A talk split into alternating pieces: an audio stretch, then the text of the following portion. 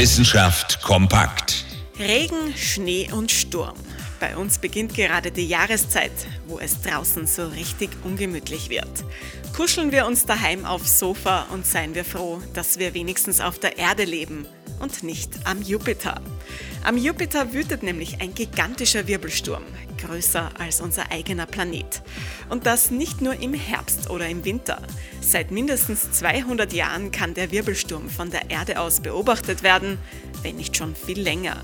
Er ist nicht nur der größte Wirbelsturm des Sonnensystems, er ist auch der rätselhafteste. Warum ist der Sturm rot? Wird er sich je beruhigen? Und was kann er uns über den Jupiter verraten? Seit fünf Jahren kreist eine Sonde der NASA um den Jupiter, um diese Fragen zu klären. Und die Sonde liefert spannende Daten. Der Wirbelsturm ist auf jeden Fall tiefer, als wir bisher gewusst haben. Offenbar reicht er ganze 500 Kilometer in die Tiefe, also sogar unter die Wolkendecke. Weitere Daten sollen noch mehr Erkenntnisse bringen.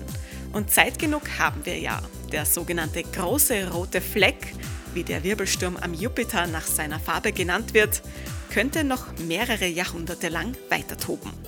Interessante Themen aus Naturwissenschaft und Technik.